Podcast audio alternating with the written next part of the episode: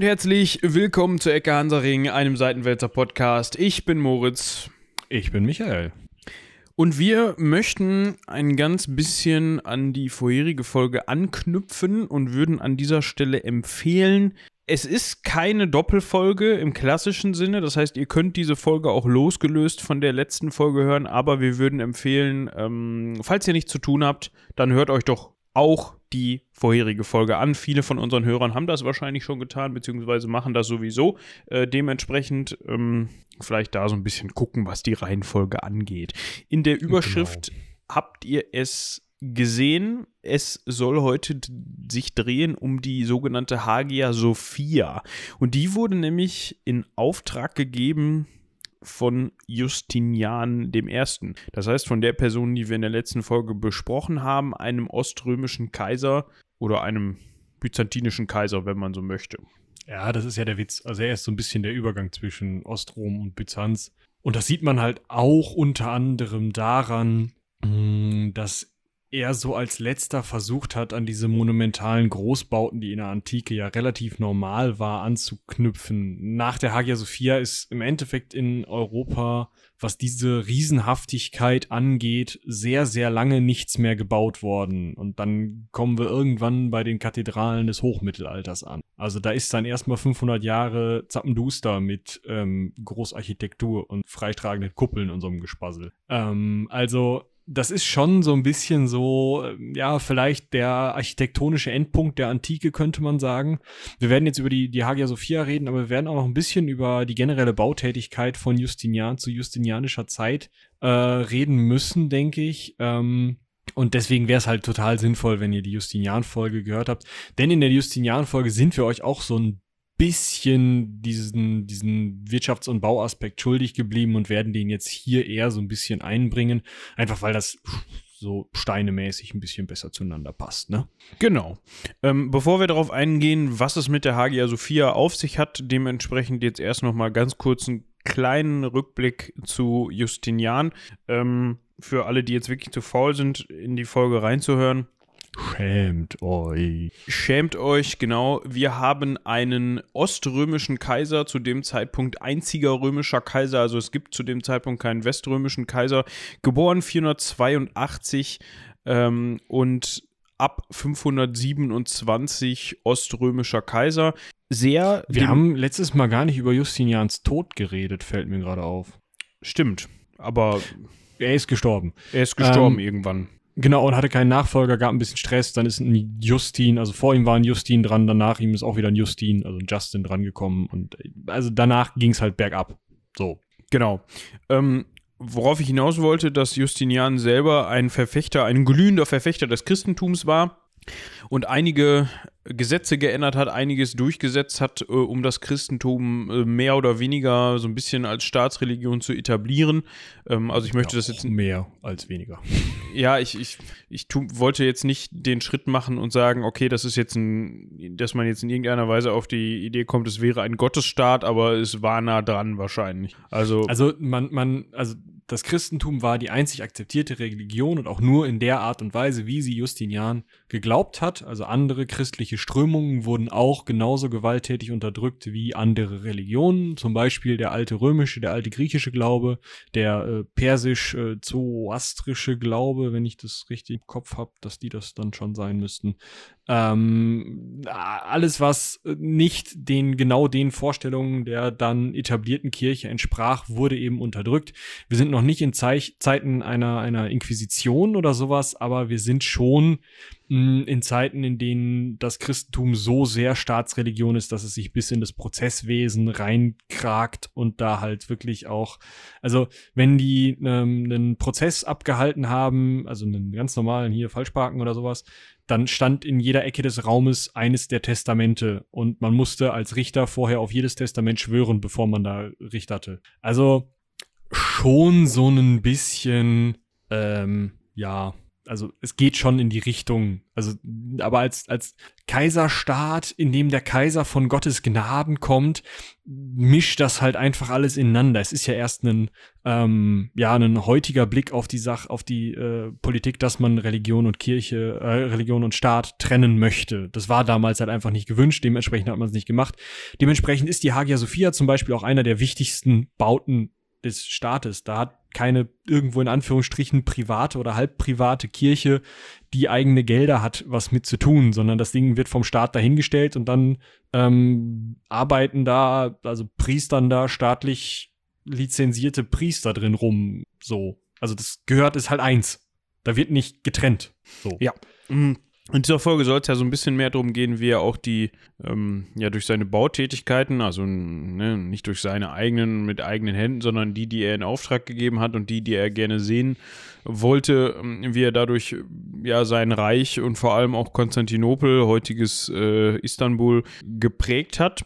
Mm, und ja, dass er dafür auch, also wenn man sich fragt, okay, wie ist das finanziert worden? Ja, Steuern musste ja, also halt der gemeine Bürger einfach mal ein bisschen tiefer in die Tasche greifen, wenn da mal wieder ein neues Monument gebaut wurde. Ne? Also ja, wir erinnern uns vielleicht daran, dass im letzten, äh, in der letzten Folge haben wir über den Nika-Aufstand oder den Zirkusaufstand gesprochen, also ein Aufstand, der sehr blutig und mit einem halben abgebrannten Konstantinopel zu Ende ging gegen Justinian und das dann äh, gerade frei gewordene Bauland musste halt irgendwie wieder zugestellt werden. Und da war eben die Idee, hier bauen wir jetzt alles, was nicht bei drei auf den Bäumen ist, wieder hin und das Ganze natürlich mit dem Geld derjenigen, ähm, die noch in der Stadt leben, beziehungsweise natürlich auch mit dem Geld derjenigen, die da aufständig waren, weil die dann anteilig enteignet wurden und so. Also, ne, dein, dein, wenn du bei so einem Aufstand irgendwie Rädelsführer bist, dann die Massenpanik im Zirkus überlebst, dann äh, kannst du mal davon ausgehen, dass du eingebuchtet wirst und dein Geld äh, mal irgendwas baut, was du garantiert nicht selbst gebaut hättest.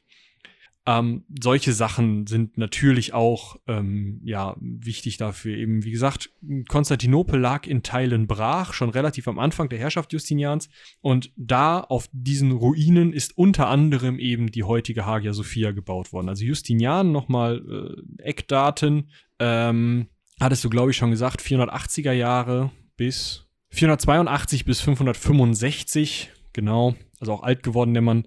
Und ähm, da aus der Zeit, also ab 532 ist der Bau begonnen worden, stammt auch die heutige Hagia Sophia. Also es ist kein Nachbau oder sonst was. Es ist umgebaut, ja, aber es ist immer noch diese Hagia Sophia. Konstantinopel ist nie so sehr wieder zerstört worden, dass diese äh, Kirche groß in Mitleidenschaft gezogen wär, äh, worden wäre. Und Justinian ist in dieser Kirche rumgelaufen. Das ist vielleicht auch ganz interessant. Ja, ähm, was man vorher noch mal eben kurz erwähnen könnte, was er so an ähm, Bautätigkeiten vorgenommen hat, neben der Hagia Sophia. Ähm, er hat unter anderem auch eine Kirche in Jerusalem bauen lassen. Er, also er hat viele Kirchen bauen lassen. Das waren dann oft ähm, sogenannte Marienkirchen, also zu, Ehr, zu Ehren äh, Marias äh, sind die errichtet worden. Ähm, und er hat natürlich wie ich eben schon angemerkt hat, da er dem Christentum sehr zugewandt war, alles heidnische, vor allem auch bautechnisch so ein bisschen entfernen lassen. Äh, gutes Beispiel dafür ist ähm, eine Statue ähm, vom ehemaligen Kaiser Julian äh, Apostata. Die hat er dann halt entfernen lassen und da ein Kreuz hingesetzt. Warum? Nicht, weil er den Julian persönlich nicht mochte, sondern weil der wohl angeblich ähm, dem Christentum während seiner Amtszeit abgeschworen ja, hat. Nicht nur angeblich, sondern Apostata, also Apost Apostas, Apostas, irgendwie so ist, also der Nachname heißt der, der abgeschworen hat. Ah, okay. Also, ja, ich hatte mit ja, dem Herrn hat er gemacht. Bisher noch nicht so Berührung, muss ich sagen. Ja, nee, ich glaube, die haben sich auch nicht persönlich gekannt, wie gesagt, sondern ähm, ja, das war halt, ähm, also die Idee äh, haben wir ja auch schon äh, in, im letzten Podcast, in der letzten Folge durchaus besprochen, von Justinian war eben, dass die Kirche, dass Gott sein Kaisertum, ähm, ihn zum Kaiser erwählt hat, sein Kaisertum schützt und dass man dementsprechend natürlich dem Gott auch was zurückgeben muss. Und was kann man dem besser zurückgeben als Kreuze und Kirchen? Da freut er sich bestimmt. Und ähm, ja, unter anderem hat er eben ähm, dieses Kreuz dahingesetzt. Viel, wie gesagt, ist auch einfach, also viele Kirchen sind auch einfach dann gebaut worden, als da eh gerade Platz war, weil es abgebrannt war. Ähm, Diese Bautätigkeit äh, erstreckt sich allerdings eher so über die erste Hälfte der Regierung Just Justinians, also eher so auf die äh, 520er, 30er, 40er Jahre. Ab 540 fängt das mit der Justinianischen Pest, über die wir beim letzten Mal auch schon geredet haben, an. Ähm, und dann hört's mit der Bautätigkeit wird's auf jeden Fall um einiges weniger. So viel können wir festhalten. Einfach weil nicht mehr die Leute und nicht mehr das Geld da war, um zu bauen. Denn man hatte zum einen die Pest, zum anderen den Perserkrieg. Das war alles irgendwie unangenehm.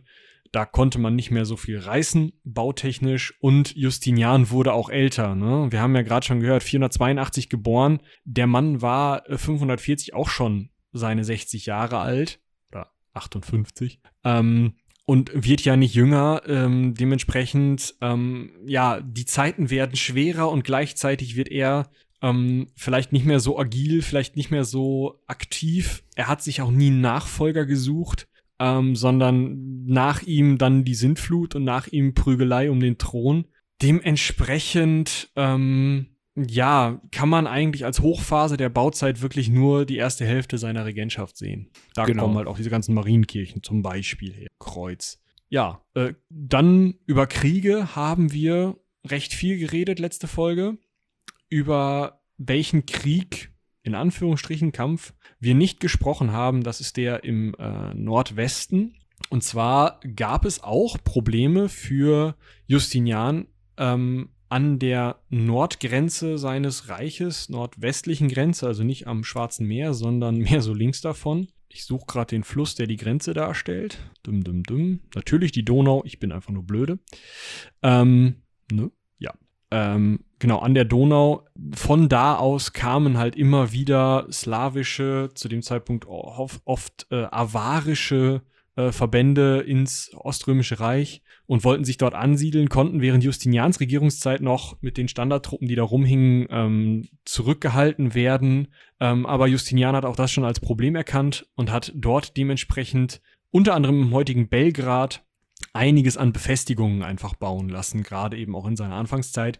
Ähm, viele Städte ausbauen lassen zu stärkeren ähm, Befestigungen um eben diese, diese Angriffe aus dem Norden abzuhalten. Genauso, obwohl ja der ewige Friede, oh, dieser ewige achtjährige Friede mit den Persern äh, geschlossen war, hat er in den Osten einiges an Befestigungen bauen lassen. Auch da eben wirklich Festungsanlagen. Also ähm, es ging auch so ein bisschen weiterhin weg von dem von den Römern praktizierten, ähm, ja ich nenne es mal dieser Lagerkriegsführung. Also man man baut irgendwo ein Legionslager und vielleicht markiert eine Linie, zum Beispiel in Limes, hier geht keiner drüber und wenn da einer drüber geht, dann kommt die Legion und haut der, also man meldet sozusagen mit dieser Linie nur, da ist einer. Und ähm, die Legion rückt dann erst aus. Nein, man hat jetzt sich auf Festungen zurückgezogen, um halt auch das, äh, Leute aus dem Umland in diese Festungen reinholen zu können, so eine plündernde Horde durchziehen zu lassen und dann wieder rauszugehen.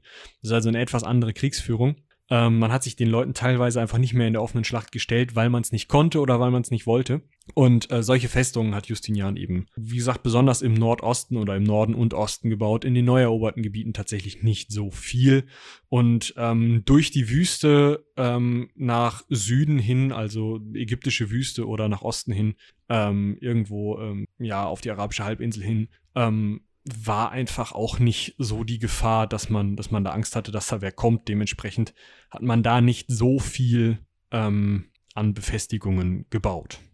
Ja, ähm, wäre vielleicht jetzt ein Punkt, um sich mal wirklich der Hagia Sophia selbst zu widmen ähm, die ja eigentlich auch nach ihrem Bau noch einiges an ja, geschichtsträchtigen Ereignissen miterlebt, wenn man so möchte. Ich meine, sie gibt, es gibt sie bis heute. Also ähm, gerade in jüngster Zeit ist wieder von ihr, viel von ihr geredet worden.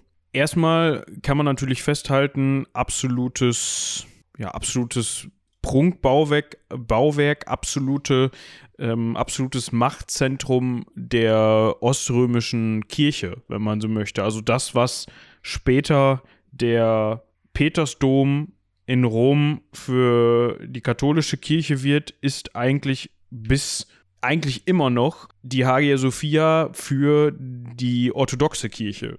Und das seit eben seit das Ding gebaut worden ist. War, ja, beziehungsweise die steht länger als, die, als es die orthodoxe Kirche gibt. Dementsprechend war sie vorher eben die, die wichtigste Kirche des Römischen Reiches. Ne? Die Oströmer haben sich ja immer als Römer und nie als, ja, wir sind übrigens dieser öffentliche Abkömmling, keine Ahnung, sondern wir sind die Römer. Und das ist unsere römische Hauptkirche. Boom! Hier krönen wir unsere Kaiser. Das ist die Hagia Sophia. So sieht's nämlich aus. Und dann erst 1054 mit der Kirchenteilung wurde es die Hauptkirche der orthodoxen Kirchen, also der orthodoxen Christenheit, während der Petersdom eben zur Hauptkirche der westlichen Christenheit wurde. Ähm, das heißt, die ist sogar länger Hauptkirche der orthodoxen Christen, als es die orthodoxen Christen gibt, was ganz nett ist. Ja, also in späterer Zeit für die orthodoxen Christen nicht mehr ganz so, aber dazu kommen wir gleich noch. Dementsprechend eigentlich schon ein sehr, sehr, sehr wichtiges Bauwerk wenn man so möchte. Nicht nur, wenn man so möchte, sondern da kann man eigentlich nicht drüber streiten. Ähm, befindet sich dementsprechend, könnte man sich denken, wie Michi eben schon sagte, es war ein bisschen Platz in Konstantinopel, weil da so ein paar Bauwerke weggekommen sind, versehentlich. Da konnte man dann Platz zu bauen. Ähm, also befindet die sich auch heute noch im heutigen Istanbul, wie eben schon gesagt. Ähm, eine ein Kuppelbauwerk, besagte Kuppel ist 56 Meter hoch und hat einen Durchmesser von 31 Metern. Und das war für die damalige Zeit, also man muss dazu sagen, äh, die heutige Form der Kuppel ähm, ist nicht mehr die, die sie äh, hatte, als Justinian das Ganze in Auftrag gegeben hat. Die ist, ähm, wenn ich mich nicht recht entsinne, mal durch Umwelteinflüsse kaputt gegangen. War das ein die Erdbeben? Ist zweimal vererdbebend worden, genau. Ähm, allerdings ähm, ja, also das relativ früh ist die zweimal ähm, eingestürzt. Und zwar einmal 553 ähm, und nochmal 558 ist diese Kuppel eingestürzt. Ähm, und dann ist sie eben 562 ähm, neu ein, aufgebaut und eingeweiht worden. Die Form hat die Kuppel jetzt. Mhm. Allerdings ist sie danach nochmal einmal 900 also 400 Jahre später, 989, zur Hälfte eingestürzt und einmal ähm, nochmal 1346 zur Hälfte, ein, zur anderen Hälfte sozusagen eingestürzt, ähm, sodass dann nochmal Stützmauern 1346 eingebaut wurden, um diese Kuppel besser zu stützen und sie noch erdbebensicherer zu machen. Ähm, das heißt, eigentlich hat man heute immer noch den Kuppeleindruck, den Justinian 562, wie gesagt, 565 ist er verstorben. 562 ist die neue Kuppel eingeweiht worden. Und das heißt, Justinian hat diese Kuppel noch gesehen. Ne, also man musste also sie dann jetzt teilen. funktionierende Kuppel. Genau, man musste sie dann äh, musste sie in Teilen erneuern. Man hat dann ist dann auch darauf gekommen, dass es vielleicht ganz sinnvoll wäre, den ähm, den Biegegrad der Kuppel, ich weiß nicht, ob man das so nennt, also die Rundung halt. Die Rundung noch mal ein, ein bisschen runder zu machen, weil das Ganze eben man kennt, wenn man sich ein bisschen mit Architektur oder generell mit mit dreidimensionaler Geometrie gibt's das, keine Ahnung, beschäftigt, dann umso runder das Ganze ist, umso stabiler ist das. Ne? Also wenn man die relativ, die Rundung relativ wenig ausgeprägt hat, umso mehr wird es halt irgendwie, verliert es halt die Stützkraft, die es eben durch die, durch die eigentliche Kuppelform hat. Am Anfang war das wohl noch nicht ganz so ausgeprägt. Und ähm, da musste man halt hingehen und das Ganze noch ein bisschen abrunden, äh, so dass es dann eben noch erdbebensicherer wird, äh, was dann ja mehr oder weniger gut geklappt hat. Wir haben gerade gehört, äh, da musste dann hier und da nochmal nachgebessert werden. Genau.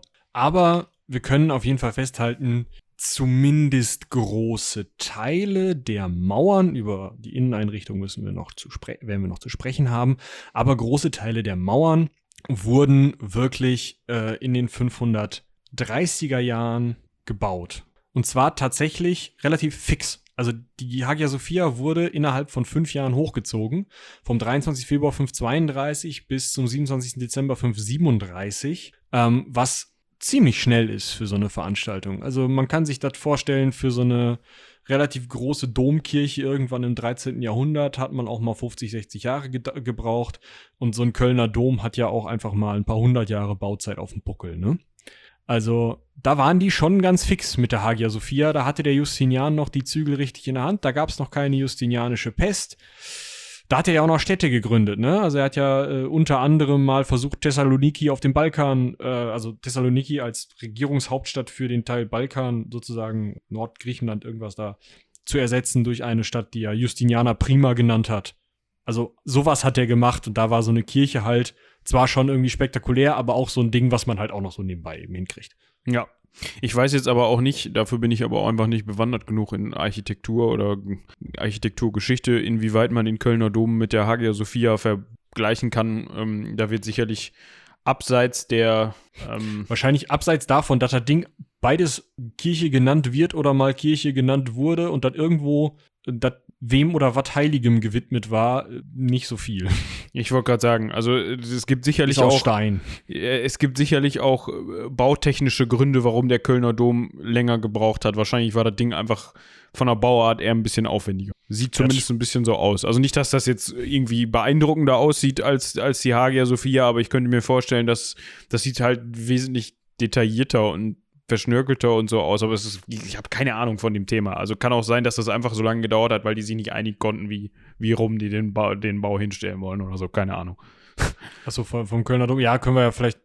Falls ihr eine Folge über Architektur und Bautätigkeiten äh, super spannend findet und eine weitere Folge, also, also eine Folge wie diese hier, nur eine andere Folge über den Kölner Dom haben wollt, äh, schreibt uns an rumlabern.seitenwälzer.de und äh, ihr werdet sie bekommen. Vielleicht findet man da ja auch wieder jemanden, der uns da ähm, Infos geben kann. Also einen Spezialisten zum Kölner Dom oder so. Ja. Cool. Ähm, zurück zur Hagia Sophia. Als eigentlich orthodoxe oder eigentlich christliche, orthodox lassen wir jetzt mal raus, als eigentlich christliche Kirche geplant, kam es daher dann äh, 1400. Auch genutzt, tausend Jahre lang. Ja, ja, stimmt. Aber kam es dann daher 1453, also gut, man, man kann jetzt noch eben kurz erwähnen, dass die von 1204 bis 1261 kurzfristig mal katholisch war. Dann, Über den vierten Kreuzzug haben wir da nicht sogar eine Folge drüber? Wir schauen mal eben nach. Schaue Oder er das nach? Hattest du dich gewehrt? Das kann sein. Also ich hatte mich im Namen der Zuhörer gewehrt, möglicherweise. Der vierte Kreuzzug, da ist sie, Folge Nummer 82. Hören Sie da rein. Danach entstand das Lateinische Kaiserreich, also äh, Konstantinopel war Hauptstadt eines katholischen äh, Kaiserreiches, in dem ein katholischer, oströmischer, irgendwie wat Kaiser, also äh, regierte. Und dadurch war die Hagia Sophia also von 1204 bis 1261 eine katholische Kirche, nachdem sie vorher ja eine römische Reichskirche bis zum großen Schisma 1054 und dann halt eine orthodoxe, ne, also Oströ äh, ostkirchliche Kirche bis 1204 war. Ähm, und dann ab 1261 war sie dann griechisch-orthodox. Was auch wieder spannend ist, weil sich in der Zeit, also zwischen 1204 und 1261, beziehungsweise durch diesen Bruch, dadurch, dass Konstantinopel erobert wurde, haben äh, die russisch-orthodoxen gesagt, nö, wir machen jetzt unseren eigen, unsere eigene Kirche auf, wir sind nicht mehr abhängig von der Kirche in Konstantinopel und dem Kaiser und so weiter. Und dadurch ist eben diese russisch-orthodoxe und dann die Ausprägung davon entstanden. 1261 ist also die griechisch-orthodoxe Kirche in die Hagia Sophia wieder eingezogen bis 1453. Schön. Ja, ich wollte das nur kurz, das ist schnell. Ja, bis 1453. Darüber haben wir nämlich wirklich auch eine Folge gemacht. Da sind nämlich die Osmanen vor den Toren von Konstantinopel erschienen und haben kurzfristig gesagt, hört mal zu, das nehmen wir jetzt und äh, behalten das. Dementsprechend fiel äh, Konstantinopel in, wenn man so möchte, nicht wenn man so möchte, in islamische Hände. Und dementsprechend Das auch. Ganze können Sie nachhören in Folge 5. Alter, ist das lang. Ja. Wir steuern. Können wir eigentlich nochmal machen. Wir, st wir steuern. also, wenn wir jetzt anfangen, alte Themen nochmal, machen wir mit der Pest ja im Zweifel auch, haben wir ja letzte Folge gesagt. Wenn wir alte Themen nochmal behandeln, weil, keine Ahnung, weil ich glaube, da haben wir genug Themen, die wir bis dahin abfrühstücken können, die wichtiger sind. Also nicht die wichtiger sind, aber die wir noch nicht besprochen haben. Und wir fangen vorne wieder an. Zweiter Weltkrieg. ja. Ähm, boah, das lass uns machen. Lass uns das machen, aber in schnell. Und dann mit die ganze Zeit mit diesem 1 Live Stauschau Beat drunter. Boah, schön. Das ist so ein, so ein, so ein, schnell, so ein schnelles Gefühl. Ich bin ja gestern Autobahn gefahren. Äh, NDR, äh, Enjoy, also der 1 Live von NDR, ähm, kann das auch. Alter, geht dir das auf den Pin. Weißt du, du hörst schön entweder auf der Fahrt entweder Podcasts oder ähm, Musik und hast halt, weil du acht Stunden Autobahn fahren musst, hast du den, den Traffic an, ne? Dass der hier die, die Verkehrsmeldungen mal rausflötet. Dass du dir dazwischen trällern darf, quasi. Genau. So. Und dann, ne? hier, äh, es ist 7.30 Uhr, hier ist Enjoy mit den Verkehrsmeldungen. Auf der A3 Richtung Hengelo und Süd, äh, was weiß ich. irre. Ja. Das ist, äh, ja. Ja, ich hab auch, war auch nie ein Fan von 1 Live, muss ich sagen. Nö, aber ähm, auch nicht von der Schauschau. Ja. Das Einzige, was, Also- was bei 1 Live immer ganz witzig war, wenn man ähm, irgendwie des Nächtens noch am Rechner saß und irgendwas gemacht hat und dann um 3 Uhr nachts oder halb drei oder so dann den 1 Live Livestream angehabt hat und dann da irgend so ein Dude irgendwelche neuen, keine Ahnung, Elektro-Künstler vorgeführt hat und dann aber vorher eine halbe Stunde darüber gelabert hat, wie, wie deep und mit welcher Mai oder mit welchem Sinn jetzt diese Musik ausgestattet ist und das fand ich immer irgendwie so zum Grinsen, so nach dem Motto so, ja. Aber ich fand die als Live-Hörspielnacht auch häufiger mal ganz gut. Aber ähm, wir schweifen ab. Wir schweifen sehr ab. Ähm, 1453. Die äh, Muslime reißen sich Konstantinopel unter den Nagel, dementsprechend auch die Hagia Sophia. Und wie man das sich denken kann, denken die sich, Mensch, Schöner Bau. schöner Bau, aber wir haben jetzt hier gerade nicht mehr ganz so viele Christen, die den nutzen können. Beziehungsweise ist, wenn, ist uns auch egal. Das wird Und- jetzt eine Moschee. Genau, machen wir eine Moschee draus, ist halt eine der osmanischen Hauptkirchen geworden. Ich meine, ist ja auch nachvollziehbar, ne? Als Symbol ist es halt der Hammer. Wir haben gerade die Hauptstadt des, des letzten antiken Kaiserreichs. Wir haben die Hauptstadt des christlichen Kaiserreichs hier im Osten äh, erobert. Wir haben ähm, geplündert, bis der Puma furzt. Es ist, ähm, ja, wir können uns bei Arze Schröder für diesen Joke bedanken. Ähm, also es ist einfach toll gerade und wir können außerdem noch mal hier die Hagia Sophia mal eben zur Moschee umbauen. Jetzt haben wir nur ein Problem. Äh, über die Inneneinrichtung werden wir gleich noch zu sprechen haben, wie sie vor 1453 war. Äh, ich kann schon mal so ein bisschen spoilern. Die orthodoxe Kirche an sich hält recht viel von Mosaik, Gold, Gold, Gold, Gold, ähm, Gold, Gold, Heiligenbildern, Gold und Heiligenbildern, Oder Heiligenbildern, Heiligenbildern in Gold. Heiligenbildern in Gold, goldenen Heiligenbildern, Heiligenbildern mit ein wenig Gold. Ähm, Ikonen nennen die sich diese goldenen Heiligenbilder mit Gold. Ähm, es ist, also diese Kirche muss ausgesehen haben wie Dante Goldchens Kämmerchen. Also es muss unfassbar geglitzert haben in dem Ding.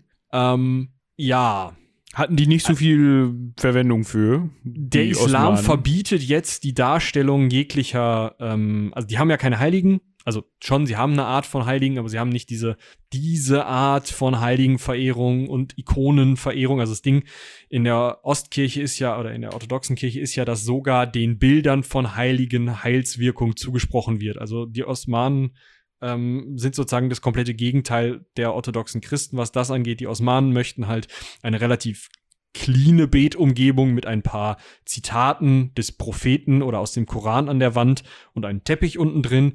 Und die oströmische Kirche war mehr so für ziemlich viele Bilder. Die haben ja auch zum Beispiel Ikonen, also, ne, wie gesagt, goldene Bilder auf Holztäfelchen von Heiligen mit in die Schlacht getragen weil denen eben Heilswirkung zugesprochen wurde.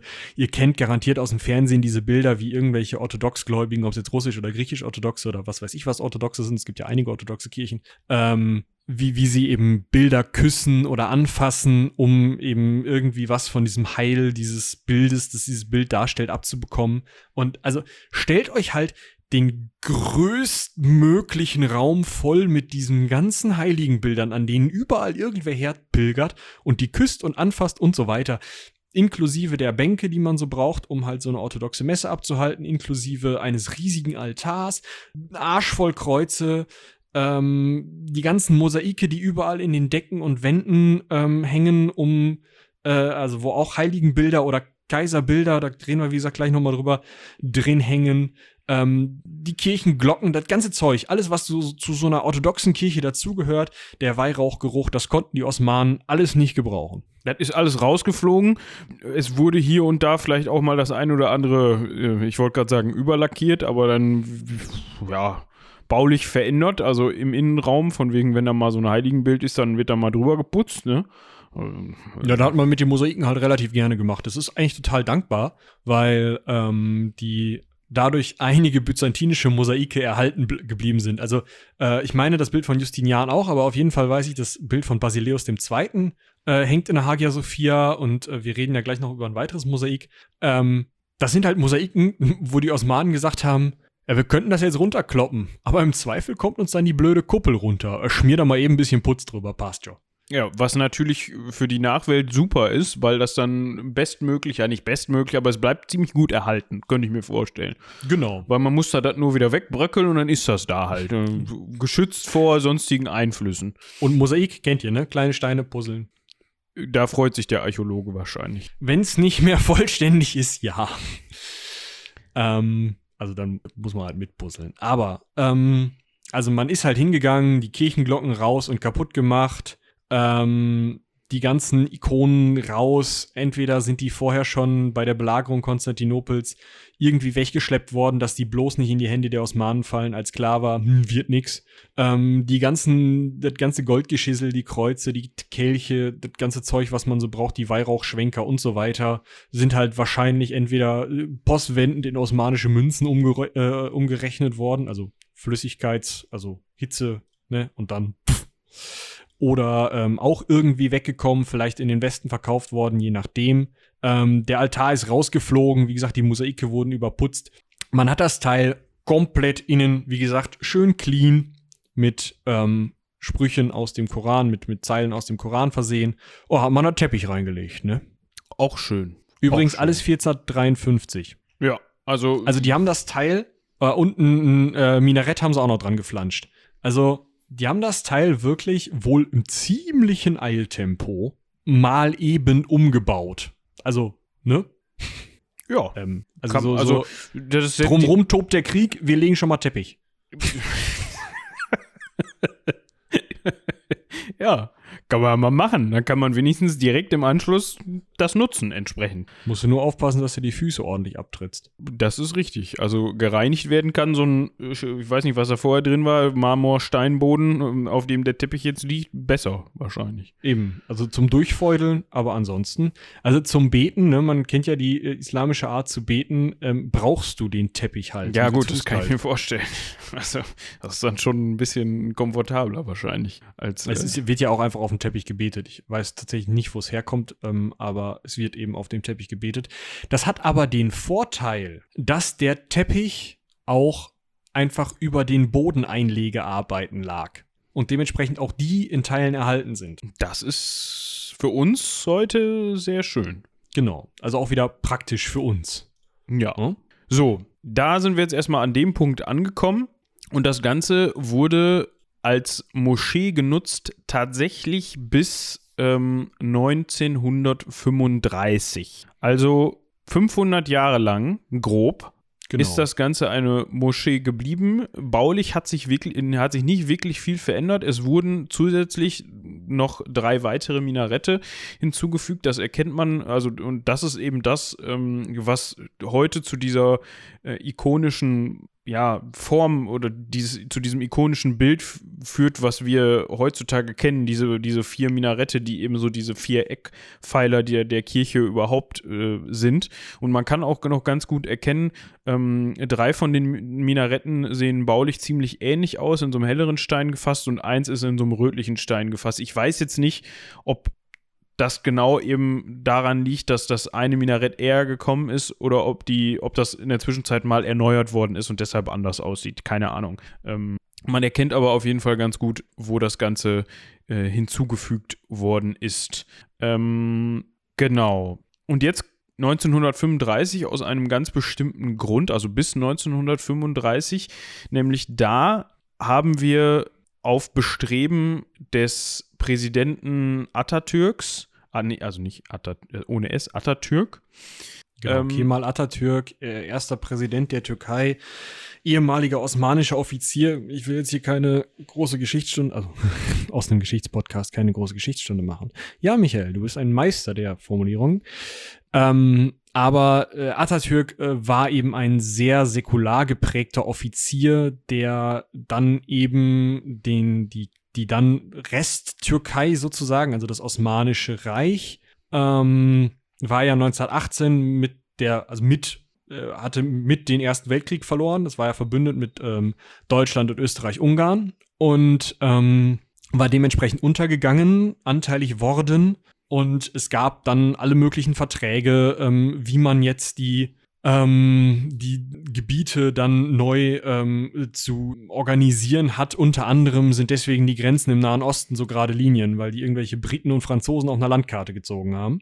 Ähm, und die Türkei als solche sollte eigentlich gar nicht bestehen bleiben, sondern anteilig noch mit an Griechenland fallen. Also Kleinasien sollte mit an Griechenland fallen und so weiter. Unter Kemal Atatürk hat es aber funktioniert, die Türkei als solche, wie sie heute aussieht, zusammenzuhalten als säkularen Staat. Also zusammenzuhalten und gegen äußere äh, Einflüsse zu verteidigen. Also wurde auch viel gekämpft. Müssen wir noch mal irgendwann vielleicht drüber reden, wenn wir mal eine Geschichte der Türkei machen. Aber was wir festhalten können, Atatürk war ein sehr säkularer, recht westlich ausgerichteter Präsident und Politiker, der eben auch besonders dafür war, Kirche und Staat wirklich harsch zu trennen und das eben auch symbolisch dadurch machen wollte, dass zwar erst Jahre später, aber halt zumindest 1935 dann die Hagia Sophia als ähm, Moschee äh, geschlossen und entweiht wurde und zum Museum umgewandelt. Ja, genau. Das heißt, Museum ganz klar offen für Besucher, äh, für, also für jeden, der sich das Ganze ansehen möchte. Die Moschee, da kann ja auch ziemlich viele zumindest. Ich meine, sogar alle können da auch rein, wenn gerade nicht Gebet ist. Aber halt, der Anspruch ist ein anderer. Ich möchte das nicht als Betraum nutzen, sondern ich zeige, also ich zeige zum Beispiel die ganzen alten Mosaike. Wenn ich das Ding als Moschee nutzen möchte, muss ich diese Mosaike wieder verhängen. Das ja. Ein so ein Punkt. Ne? Ja, genau. Und da kommen wir genau zu einem Punkt, von dem ich eben gesprochen habe, äh, den ich eben schon mal kurz erwähnt habe. Ähm, 2019 ist die Hagia Sophia ähm, ja wieder in den Blick der Welt gerückt worden, weil nämlich ein gewisser Herr Erdogan und die dahinterstehende politische Partei bzw. politische Richtung sich dafür stark gemacht hat. Erdogan hat das 2019 mit in seinen äh, Wahlkampf aufgenommen, dass das Ganze von einem Museum wieder in eine Moschee umgewandelt wird. Dafür hat er, also das, das ist dann auch passiert, nachdem er wiedergewählt worden ist. Das, ist, das Ganze ist 2020 ähm, endgültig beschlossen worden und äh, seit knapp zwei Monaten findet dort auch wieder regelmäßig das äh, Freitagsgebet statt. Das hat natürlich weltweit für ziemliche Kritik und für ziemliche Empörung gesorgt, gerade auch aus dem Grund, mh, hat es schon mal angesprochen, weil die Türkei vor allem gerade mit Griechenland schon länger und mit Russland über Syrien, da sind ja erstmal mal Flugzeug abgeschossen worden und also es die Türkei macht sich an vielen Stellen ähm, vielleicht Feinde oder, oder verhält sich nicht so, wie es die Nachbarn gerne hätten. Um das mal versuch, zu versuchen, neutral darzustellen, ähm, meiner Meinung nach hauen die auf jeden Busch, wo irgendwer drin sitzen könnte, der zurückschlagen könnte. Aber, ne? Ja, auf jeden Fall, ähm, worauf ich hinaus wollte an der Stelle, gerade Griechenland als auch Russland, das sind ja beides Länder, äh, in denen es auch einfach noch viele orthodoxe Christen gibt. Beziehungsweise Russland, das sich ja immer stärker auf sein orthodoxes Erbe beruft. Also der Patriarch äh, von Moskau ist ja gern gesehener Gast auf Putins Veranstaltungen und so. Ne? Genau. Also. Und gerade diese beiden Länder, äh, mit denen man sich ähm, diplomatisch sowieso eigentlich momentan überhaupt nicht grün ist, sind dann auch noch diejenigen, die ein Interesse daran haben, dass eben das Bauwerk der orthodoxen Kirche, also die Hagia Sophia, eben nicht wieder als Moschee genutzt wird, sondern das bleibt, was es ist. Ein Museum, in dem natürlich auch irgendwie äh, geschichtliche äh, Zeugnisse der orthodoxen Kirche dargestellt werden. Ja, also da kann man sich vorstellen, dass das ein bisschen für Stress gesorgt hat. Ja, die, die sind nicht so zufrieden, das kann man nochmal festhalten. Aber ähm, also was man auf jeden Fall auch festhalten kann als UNESCO-Weltkulturerbe, ähm, zwar bedrohtes ähm, äh, Weltkulturerbe, weil es eben zur Moschee umgemünzt wurde, aber trotzdem als UNESCO-Weltkulturerbe geht da halt einiges an Förderung rein. Und es bleibt eben auch wahrscheinlich für Touristen offen, einfach weil man ähm, es, es finanziell ähm, sich nicht leisten kann, es für Touristen zu schließen. Also ja, es ist wieder eine Moschee, ja, dort wird wieder gebetet, aber es hat immer noch anteilig einen Museumscharakter. Und es ist eben, wie gesagt, immer noch UNESCO-Weltkulturerbe Ähm, und damit geht natürlich auch eine gewisse Förderung einher, die auch zum Erhalt des Baus beiträgt, zum Beispiel. Aber es ist natürlich, es gibt so Fragen, zum Beispiel eben, es gibt nicht nur die orthodox-christlichen Mosaike, sondern die ähm, Koranverse, die an der Wand stehen, stehen da teilweise eben auch als Mosaik. Und dieses Mosaik ist einfach nur ein altes, überputztes Mosaik, wo in den frischen Putz dann ein neues, eben islamisches Mosaik reingedrückt wurde. Welches Mosaik lässt du jetzt stehen? Welches reißt du runter? Kannst, kannst du dir leisten, ein 500 Jahre altes islamisches Mosaik runterzuschmeißen, um ein vielleicht 1500 Jahre altes ähm, byzantinisches Mosaik zu finden. Ist das irgendwie zu rechtfertigen? Kann man das irgendwie anders hinbekommen? Und dadurch, dass es jetzt Moschee ist, ist das, hat das natürlich nochmal einen, einen anderen Schlag, dass man eben sagt, nee, ich werde dieses islamische äh, Mosaik garantiert nicht runterreißen. Das sind alles so, so Punkte, die natürlich einfach zu immer mehr Spannungen. Ja, was an, der, äh, was an dieser Stelle vielleicht nochmal unterstreicht, wie sehr man gerade auch auf griechischer Seite diese Entscheidung ja, Kacke missbilligt, findet. genau, Kacke findet. Ähm, die Präsidentin von Griechenland äh, mit dem Namen, boah, da breche ich mir jetzt sowas von die Zunge bei, Katharina äh, Sakelaropoulou ich entschuldige ja, mich, ich wenn das in irgendeiner Weise nicht richtig war, hat dazu äh, getwittert und meint äh, frei übersetzt, ja, also ich empfehle euch, äh, guckt euch diesen Tweet nochmal an, äh, dass diese äh, Entscheidung der türkischen, äh, ja sie schreibt Leadership, also der, der, der, der türk türkischen Regierung ähm, ein, ja, wie übersetzt man profoundly proactive act provocative, aber ja, also ein provokativer Akt, der gegen die internationale ah, okay. Gemeinschaft, ähm, die, ähm, die äh, das historische Gedächtnis brutal ähm, beleidigt und äh, Toleranz und äh, also Toleranz äh, unterminiert und ähm, das Verhältnis der Türkei mit der gesamten zivilisierten Welt vergiftet. Ist ja. natürlich, also es ist natürlich auch auf dieser Seite ganz klar, ihr seid doof, ihr grabt vor unseren Inseln nach Gas und ihr macht das mit der Moschee. Also das ist natürlich, spielt da auch die aktuelle Situation mit rein. Ne? Ja, aber nur um nochmal eben hier so ein, so ein Statement davon mit aufzugreifen. Wie gesagt, Zitat. Ne? Also guckt euch ja. nochmal das, wenn ihr, wenn ihr die genaue, den genauen Wortlaut haben wollt, äh, guckt euch nochmal das Ding an. Ähm, ich muss mal gucken, ob wir es verlinken vielleicht äh, unter dieser Folge, ob das so clever ist oder nicht.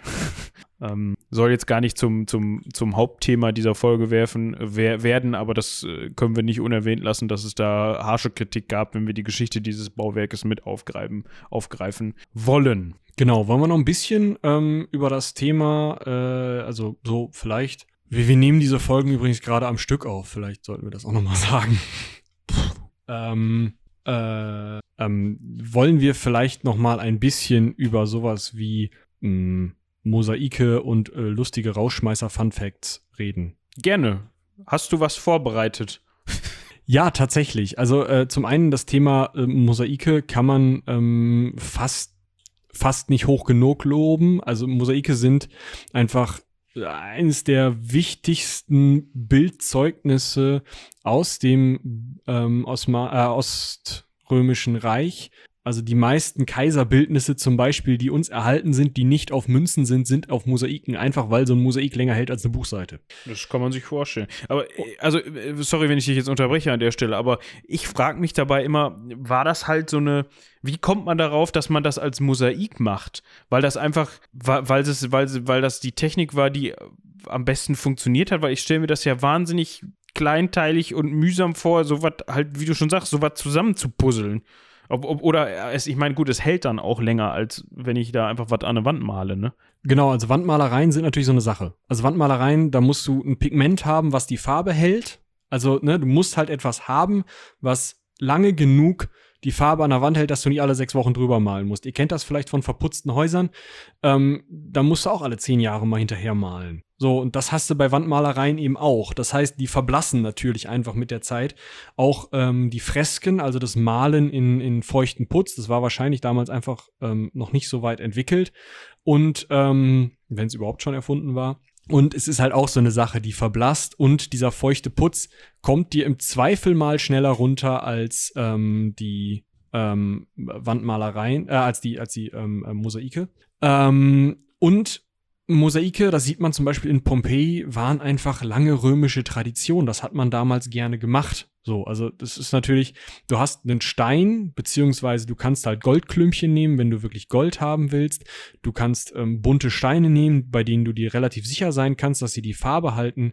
Ähm, das funktioniert, das hält lange und es war halt schon seit äh, am Ende des Oströmischen Reiches 1500 Jahren bis zur Perfektion gebracht. Und das sieht man halt auch, wenn man sich äh, diese Mosaike aus dem 13. Jahrhundert anschaut, das äh, Deesis, Deesis Mosaik. Ähm, ob ich es hier finde? Ähm, ja, zum Beispiel ähm, Deesis Mosaik. Ähm, findet ihr ähm, auf der äh, Wikipedia-Seite der Hagia Sophia unter anderem. Ähm, werden wir auch unten verlinken, ein Bild daraus. Ähm, das ist halt verflucht detailreich, also wirklich gut zu erkennen. Du erkennst einzelne Haarsträhnen und Bartsträhnen in Jesu Bart. Ähm, das ist einfach die beste Möglichkeit, die zu dem Zeitpunkt zur Verfügung stand, ein lange beständiges Wandgemälde vernünftig hinzubauen. Dauert dementsprechend länger, ist wahrscheinlich auch sehr teuer, aber hält. Ich sag mal, das Teil ist, wie gesagt, aus dem 13. Jahrhundert. Das ist 700 Jahre alt. Und Ja. war zeitweise überputzt. Und guckst dir an. Also, es ist schon krass. Ähm, mit welcher Art und Weise sind die einzelnen Mosaiksteinchen gefärbt? Oder ist das. Also, soviel ich weiß, ist das farbiger Stein. ah, das Also, ist es sind- Naturfarben quasi. Ja, quasi. Also, ich weiß nicht genau. Vielleicht ist es auch. Ich müsste das jetzt nachschauen. Kleine. Weil dann wäre es ja noch aufwendiger, weil du eben entsprechend dann auch das Rohmaterial brauchst, was die Farbe hat. Wenn ich mir angucke, dass so, also ich verlinke das auch äh, unter der Folge, das auf jeden Fall, damit ihr euch das angucken könnt. Ähm, es handelt sich hierbei, äh, oder hast du das gerade gesagt, äh, dass es sich hierbei um das äh, Desis-Mosaik handelt? DE, das sind zwei E auf jeden ja, ja, Fall. dieses, dieses äh, aber einfach unten in die Folgenbeschreibung gucken, da findet ihr den Link. Ähm, Gerade so auch was die leicht geröteten Wangen und so die, diese Rotfärbung um die Nase und auf dem Nasenrücken angeht und an den Augen, das ist ja schon wirklich sehr, sehr detailliert. Ne? Also da ist es ja, du hast ja sogar Farbschattierungen und Verläufe da drin. Dementsprechend musst du natürlich dann auch, wenn der, wenn der Stein nicht entsprechend nochmal behandelt ist, das erstmal so finden. Ja, das sind ähm, runde Plättchen oder eckige Plättchen, je nachdem, die eben aus Stein, Keramik, einem farbigen Erz, Blei, Knochen, Terrakotta oder auch Glas sein können. Also Glas, Glas ist natürlich auch beliebt, weil man das einfacher färben kann, dass die Farbe eben auch hält. Und ähm, diese Dinger ähm, werden halt dann in diesen feuchten Putz oder feuchten Betumen eingedrückt und ähm, dadurch entsteht eben diese Farbe. Also im Endeffekt kann man sich das fast vorstellen wie einen heutigen Bildschirm, weil man pixelt ja das Bild auch. Ja, eigentlich schon. Ja, Wesentlich man- gröber, aber die Idee ist dieselbe. Ja gut, aber ich sag mal, wenn du so eine fette LED-Leinwand zum Fußball gucken hast, da sind die Pixel auch nicht so super klein. Das stimmt. Ne? Also im Endeffekt ist das modernes Mosaik mit Strom.